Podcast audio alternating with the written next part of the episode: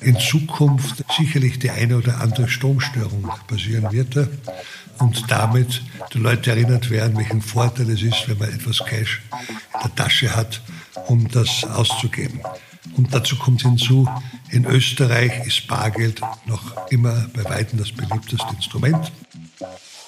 Herzlich willkommen zum Finance Friday. In der heutigen Folge spricht Finanzminister Magnus Brunner mit dem Gouverneur der österreichischen Nationalbank, Robert Holzmann, unter anderem über das 20-jährige Jubiläum Österreichs als Mitglied der Währungsunion, über die Halbwertszeit des Euro in Bargeldform und die Idee eines digitalen Euro. Viel Spaß beim Hören. Ja, sehr geehrter Herr Gouverneur, vielen Dank, dass Sie sich die Zeit für diesen Podcast nehmen. Äh, wir erleben momentan ja unglaublich herausfordernde Zeiten. Ähm, auf eine Pandemie folgte ein Krieg in Europa und äh, mit ihm halten Rekordinflation, Teuerung und äh, auch Energieknappheit in Österreich, in Europa, aber auch auf der gesamten Welt Einzug. Als Bundesregierung haben wir sehr viel Geld in die Hand genommen, um die Menschen zu entlasten. Insgesamt rund 36 Milliarden Euro haben wir an Hilfs- und Entlastungsmaßnahmen für die Bevölkerung, aber auch für unsere Betriebe auf den Weg gebracht. Das war aus unserer Sicht wichtig und richtig, aber, und äh, das ist schon auch wichtig, der Staat kann nicht jede Krise dieser Welt kompensieren.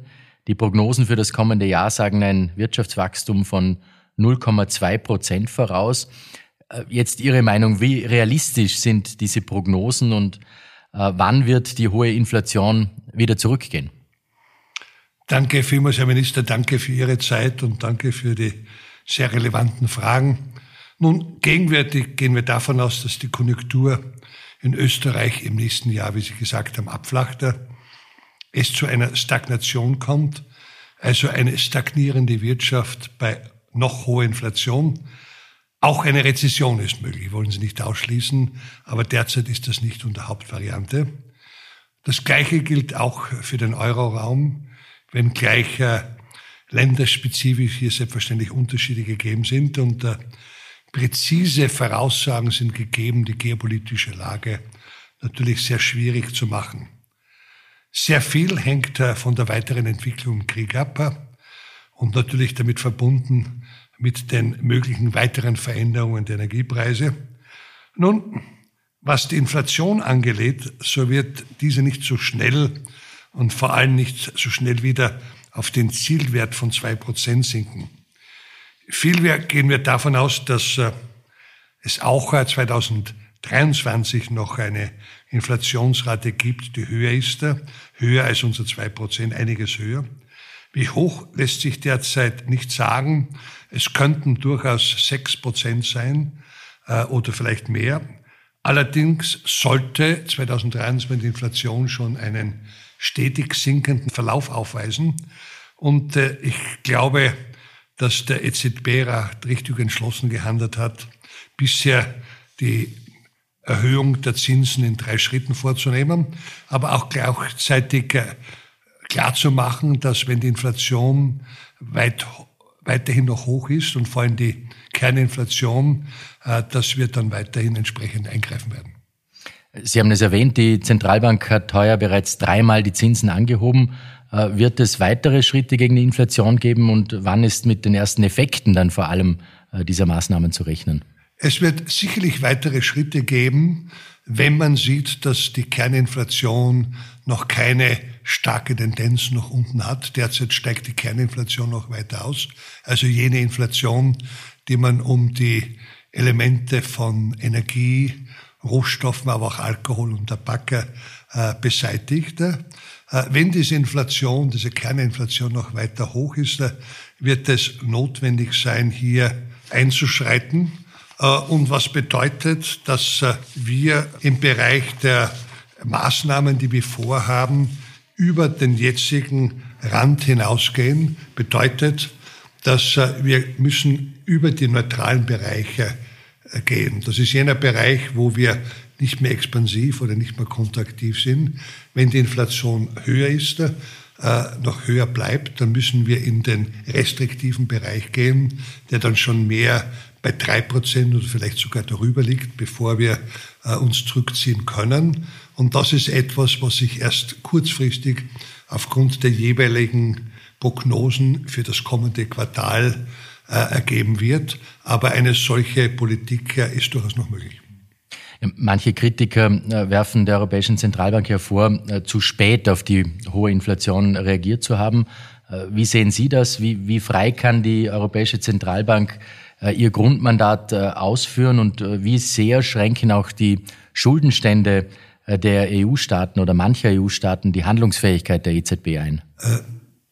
Das ist eine verständliche Frage, aber ich glaube, man auch immer sehen, wo wir hergekommen sind. Nicht? Also 2020 und 2021 haben wir eine sehr expansive Geldpolitik äh, an den Tag gelegt, äh, die dazu da war, sich mit der Pandemie und mit den Nachfrageausfällen zu beschäftigen. Äh, da wurden einige Instrumente verstärkt. Das waren Elemente der Ankäufe von Wertpapieren. Das waren Elemente der Unterstützung von subventionierten Krediten über das Bankensystem an Unternehmen, aber auch an Haushalte. Und das waren eben auch äh, ein Zinssatz auf äh, Ausleihungen, der negativ war. Und Einlagenzinssatz, der negativ war. Und das hat dazu geführt, dass wir jetzt, ähm, wie die Inflation zu steigen begonnen hatte, konnten wir nicht alle Dinge gleichzeitig verändern. Denn das hätte, wie wir es vor kurzem in Großbritannien gesehen haben, äh, zu einer wesentlichen Störung des Finanzmarktes geführt. Aber wir haben bereits äh, im Dezember letzten Jahres äh, erstmalig die Entscheidung getroffen, dass wir dieses Unterstützungsprogramm der Banken beenden werden, haben es in diesem Jahr beendet. Wir haben dann im Frühjahr beschlossen, dass äh, BEP-Programm auslaufen wird. Wir haben dann im Juni beschlossen, dass das alte Anlaufsprogramm auslaufen wird und äh, dann in der Folge die Zinsen sehr, sehr schnell erhöht. Alles gleichzeitig zu tun, wäre möglich, aber sehr riskant gewesen. Und aus dem Grund, ich glaube, ja, ex post mit unter Kenntnis des Ukraine-Kriegs hätten wir schneller handeln können, aber der war nicht vorhersehbar. Ähm, bei uns, äh, für uns als Bundesregierung ist natürlich auch wichtig, dass wir, ähm, weil wir so massive Krisen auch erleben, äh, durchaus unterstützen müssen. Und das haben wir äh, getan, aus unserer Sicht, sehr großzügig getan, dort wo es notwendig war. Darüber bin ich auch sehr froh. Wir können uns das leisten, weil wir die Jahre zuvor ähm, auch gut gewirtschaftet und sorgsam gehaushaltet haben. Und was schon in diesem Zusammenhang, glaube ich, immer auch wichtig zu erwähnen ist, eben was den Spielraum auch der EZB betrifft, äh, dass wir wieder zu einer nachhaltigen Budget- und Fiskalpolitik zurückkehren müssen. National, ähm, aber auch eben auf der europäischen Ebene und nicht äh, aus Selbstzweck, sondern damit eben Spielräume wieder geschaffen werden, sowohl auf nationaler Ebene, aber auch auf europäischer Ebene.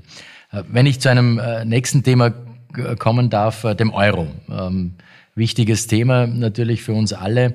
Ähm, das ist neben der Inflation ein Thema, das ich gerne ansprechen würde. Vor 20 Jahren hat Österreich äh, gemeinsam mit anderen Staaten den, den Euro als Währung äh, eingeführt.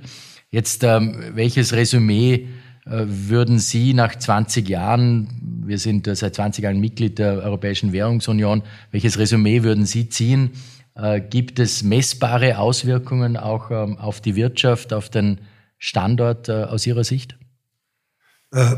Ich glaube, der Euro war ein gewagtes Projekt, aber ein Projekt, das sich als erfolgreich herausgestellt hat. Gewagt deshalb, weil verschiedenste Bedingungen für eine optimale Währungsunion klar nicht erfüllt waren. Aber es war zu diesem Zeitpunkt auch ein Instrument Europa, um eine gemeinsame Währung zu einigen.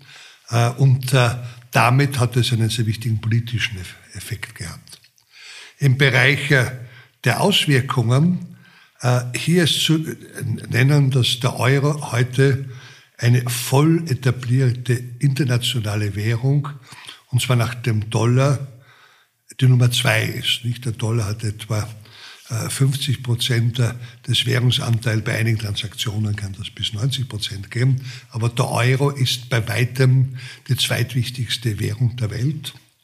Und auch was passiert, dass wir den Euro haben, dass äh, der Großteil oder fast äh, die Gesamtheit der, der Verschuldung die Staaten brauchen, die Unternehmer brauchen, in einer, in unserer Währung im Euro gemacht werden.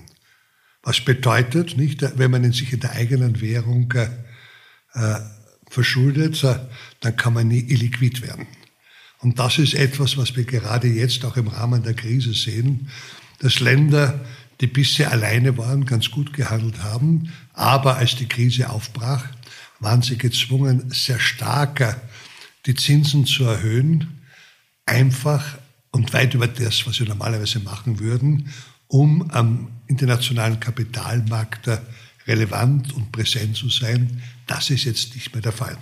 Das bedeutet, dass wir in Österreich, in Italien, in Frankreich, Deutschland den Wechselkurs im Wesentlichen bei unseren ökonomischen Betrachtungen weitestgehend nicht vollständig beseitigen können.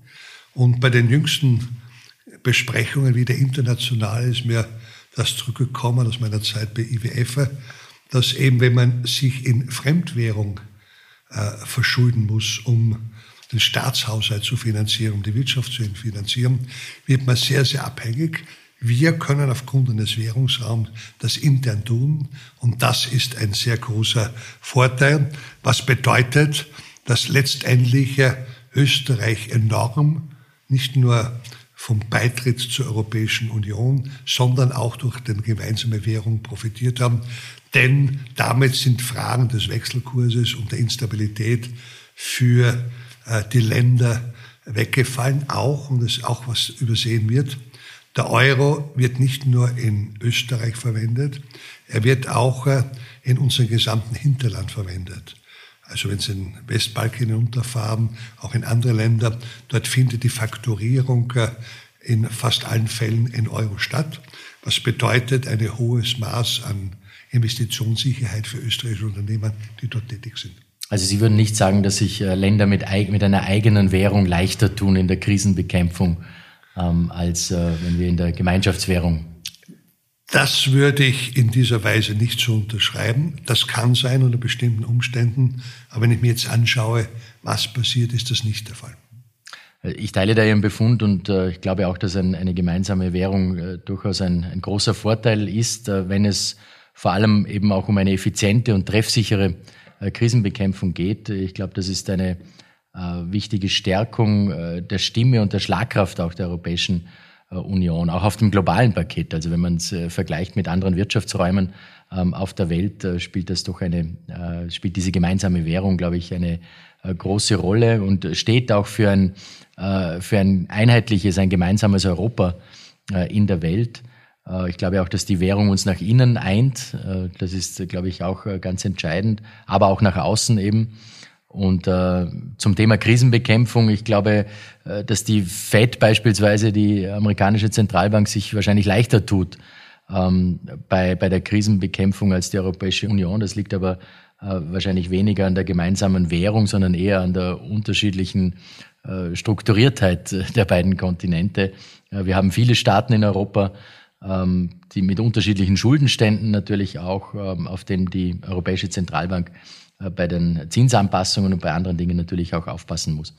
Ähm, glauben Sie, dass wir in 20 Jahren den Euro äh, noch haben werden oder wie sehen Ihre Zukunftsprognosen zum Euro aus?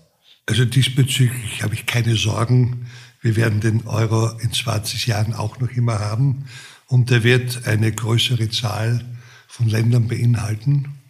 Äh, ab Jänner kommenden Jahres ist es äh, äh, Kroatien, das beitreten wird. Ein anderes Land ist im Warteraum, nicht? das ist Bulgarien, das leider noch immer das geringste Pro-Kopf-Einkommen hat und dadurch, wenn man so will, wir verstehen seinen Wunsch dazu, aber das, das wird eher ein problematischer Beitrittsfall sein und der muss dann äh, politisch äh, gelöst werden. Aber ich glaube auch, dass die Erfahrung der jüngsten Zeit äh, über Wechselkurse, Zinserhöhungen und so weiter eine Reihe von Ländern dazu führen wird, relativ rasch dem Euro beitreten zu wollen. Nur dafür ist es notwendig und dafür sind Sie, wenn man so will, die Person dazu sicherzustellen, dass dafür die Bedingungen von der ökonomischen Seite äh, vorhanden sind, denn wir können nur die währungspolitischen Dinge abklären, die Fragen der Fiskal- und sonstigen Politik ist etwas, was bei den Finanzministern liegt. Sie haben Kroatien angesprochen. Mit 1. Jänner äh, 23 wird Kroatien als 20. Staat äh, in, den, in der Europäischen Gemeinschaft den Euro äh, einführen. Äh, Kroatien hat sehr viele Reformen auf den Weg gebracht dafür, hat sich das sicher auch äh, verdient. Ähm, ist eine aus meiner Sicht sehr wichtige Annäherung äh, des Landes natürlich auch weiter an, an Europa. Ähm, ich glaube auch, dass auf Österreich der, der Beitritt Kroatiens zur Währungsunion durchaus positive Auswirkungen hat. Viele heimische Betriebe, wirtschaftliche Beziehungen, die auch Urlaubsbeziehungen sozusagen zwischen Österreich und Kroatien gibt es. Ähm, außerdem eben, wie Sie schon erwähnt haben, ein wichtiges Signal für potenzielle Beitrittskandidaten. Ähm, glauben Sie, wird diese Einführung dann auch Auswirkungen positiver Natur äh, erstens einmal auf das Land Kroatien selbst, aber auch auf äh, die Währungsunion insgesamt haben? Ich glaube schon, äh, denn äh, die Handelsbeziehungen sind derzeit schon sehr stark. Aber wenn man dann die Waren der gleichen Währung austauschen kann, besser vergleichen kann, wird das sicherlich auch dazu beitragen, dazu gibt es ja die Beweise der Vergangenheit, dass sich der Austausch intensivieren wird. Es wird uns auch leichter möglich sein, die Dienstleistungen in Kroatien zu beurteilen und in Kroatien die Importe, die aus Österreich stattfinden.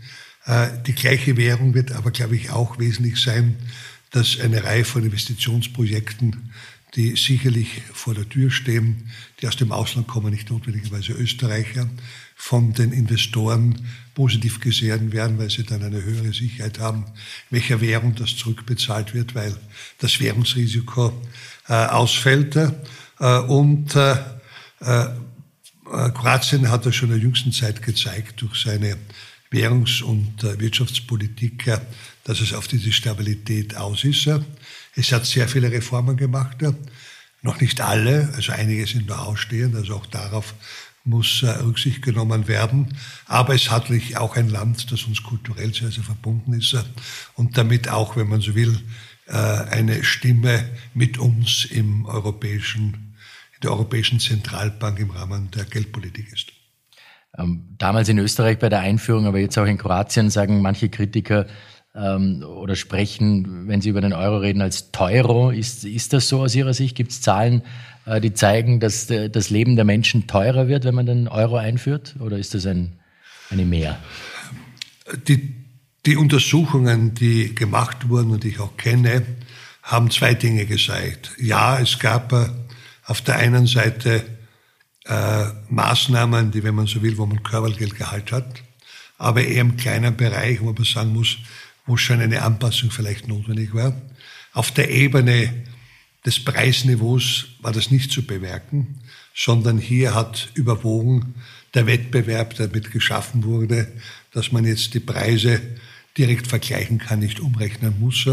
Und das Wettbewerbseffekt hat überwogen gegenüber dem, was normal ist, äh, dass wenn man die Möglichkeit hat und der Markt es trägt, dass man versucht, das auszureizen.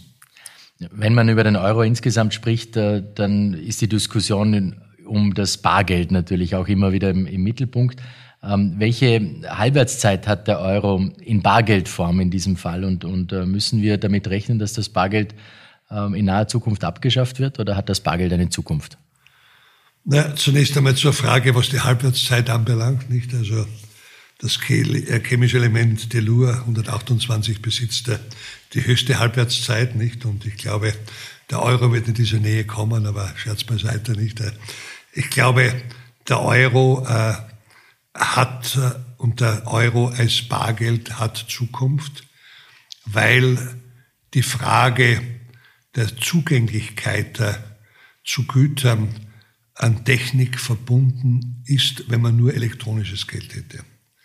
Und äh, das Problem, das wir schon derzeit sehen, ist, äh, dass viele der Benutzungsregelungen, die im Bankensystem existieren, die versuchen, einen auf das Handy zu konzentrieren, auf sonstiges, äh, für einen bestimmten Teil der Bevölkerung, den Älteren, sehr schwierig ist, das zu tun.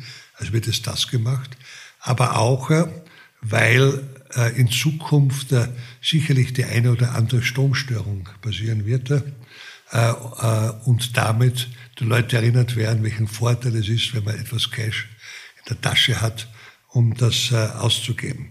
Und dazu kommt drittens hinzu, in Österreich ist Bargeld noch immer bei weitem das beliebteste Instrument. Äh, ich glaube, das wird auch in Zukunft oder sehr lange der Fall sein. Äh, und äh, solange es dafür die Unterstützung der Zentralbank, aber auch der Regierung gibt, glaube ich, wird Bargeld weiterverwendet werden. Das ist in der politischen Diskussion natürlich auch immer ein Thema und eine Frage, wie man zum Bargeld steht. Für uns hier in Österreich ist es ganz klar, dass wir zum Bargeld stehen. Wir beteiligen uns nicht an den Debatten ähm, über eine Abschaffung, über eine mögliche Abschaffung. Und wenn wir uns beteiligen, dann äh, stehen wir zum, äh, zum Bargeld.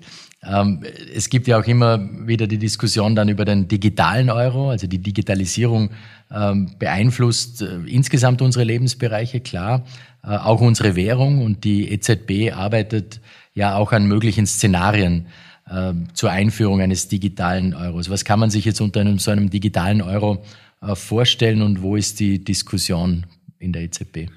Nun, die Vorstellung ist von der Zielfunktion begleitet. Nicht? Man möchte angesichts der Digitalisierung der Bezahlformen etwas schaffen, was digital ist, aber im Wesentlichen die Vorteile des Bargeldes aufrechterhält. Was sind die Vorteile? Vorteil Nummer eins, das ist die Privatheit.